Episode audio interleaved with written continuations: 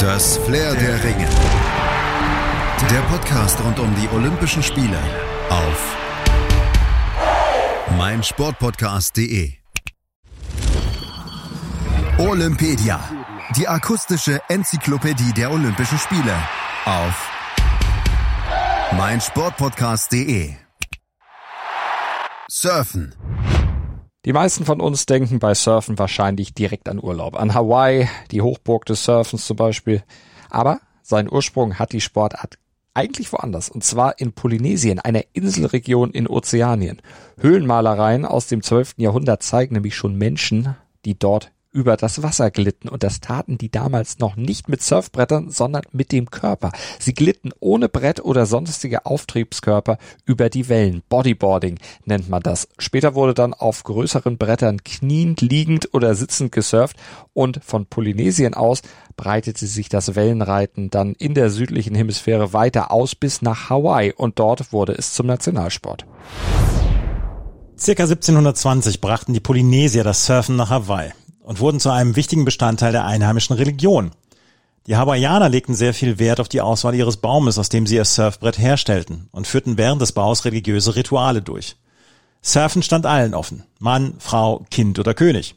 Jedoch gab es ein strenges System, das den Zugang zu den Stränden regelte. Jeder Bevölkerungsgruppe wurde ein bestimmter Strandabschnitt zugewiesen. Die Buchten mit den höchsten und besten Wellen wurden für die Könige reserviert und für den restlichen Teil der Bevölkerung gesperrt. Während in vielen Ländern schon Mitte des 18. Jahrhunderts Surfern immer populärer wurde, entwickelte sich der Sport in Deutschland erst rund 200 Jahre später. In Deutschland wird seit Mitte der 1950er Jahre gesurft. 1966 entstand auf Sylt der erste Surfclub, der Surfing Club Sylt. Und zwei Kölner Sportstudenten waren die ersten Europäer, die an der französischen Atlantikküste systematisch Surfunterricht gaben und eine Mischung aus Theorie und Praxis vermittelten. Langsam entstanden in Deutschland weitere deutsche Wellenreitvereine. Diese schlossen sich unter den Deutschen Wellenreiterverband zusammen. Erstmals nahmen Deutsche 1992 offiziell an internationalen Wettkämpfen, den Amateurweltmeisterschaften in Frankreich teil. 1996 fanden an der französischen Atlantikküste dann die ersten deutschen Meisterschaften statt. Surfen, das ist eine Sportart, die Kinder ausüben können, eigentlich sobald sie schwimmen können und ihre motorischen Fähigkeiten so ausgeprägt sind, dass sie sich auf dem Board auf dem Wasser halten können. In den meisten Surfcamps, da werden Kurse für Kinder ab etwa sechs Jahren angeboten. Und früh anfangen lohnt sich auch, denn je früher die Kinder mit dem Surfen anfangen, desto besser ist das für ihre eigene sportliche Laufbahn. Das besagt eine gängige Faustformel. Aber Geduld, das ist was, was man braucht für Surfen und das ist auch was, was man da lernt. Denn beim Surfen, da muss auf die richtige Welle gewartet werden und es müssen dabei einige Regeln eingehalten werden. Grundsätzlich gilt erstmal, eine Welle, ein Surfer. Befinden sich zwei Surfer in der Nähe einer Welle, dann hat derjenige Vorfahrt, der näher zum Bruch der Welle steht. Der andere Surfer, der muss ausweichen und entsprechend warten. Und noch eine Grundregel ist beim Surfen elementar, das Surfbrett, das darf niemals losgelassen werden, damit sich keine anderen Surfer verletzen. Das gilt für Freizeitsurfer übrigens genauso wie für Wettkampfsurfer in den sogenannten Surf Contests und die bestehen normalerweise aus Vorrunde, Viertelfinale, Halbfinale und Finale. Die Vorrunde besteht dabei aus verschiedenen Vorläufen, also Heats, in denen drei oder vier Surfer gleichzeitig in einer festgelegten Zeit von 20 bis 35 Minuten gegeneinander surfen. In der K.O.-Runde treten da sich dann immer zwei gegenüber. Das Grundprinzip ist immer gleich. Jeder versucht dabei so viele gute Wellen wie möglich zu surfen und schlussendlich werden die zwei besten Wellen dann auch gewertet. Fünf-Punkt-Richter bewerten diese Versuche mit 0 bis 10 Punkten. Wichtige Kriterien für die Jury sind zum Beispiel der Schwierigkeitsgrad der gezeigten Manöver, das Tempo, die Kreativität, Vielseitigkeit und die aufgewendete Kraft. Wer gegen Regeln verstößt, bekommt Punktabzüge. Am Ende werden der höchste und niedrigste Wert der Punktrichter gestrichen.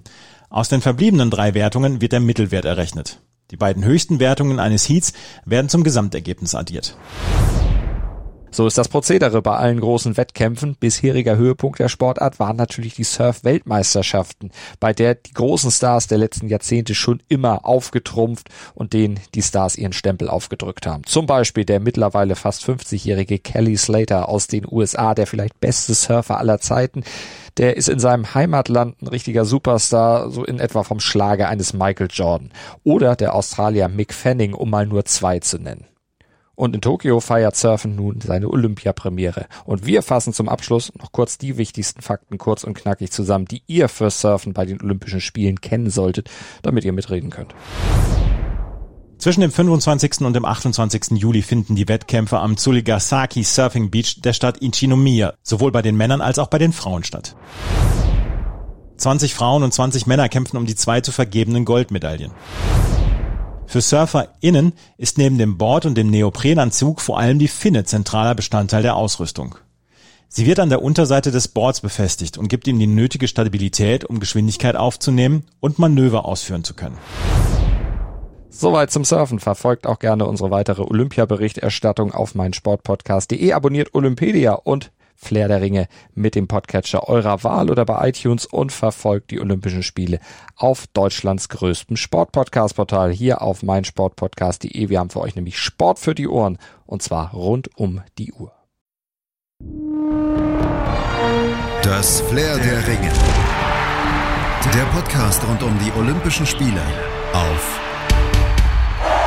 meinsportpodcast.de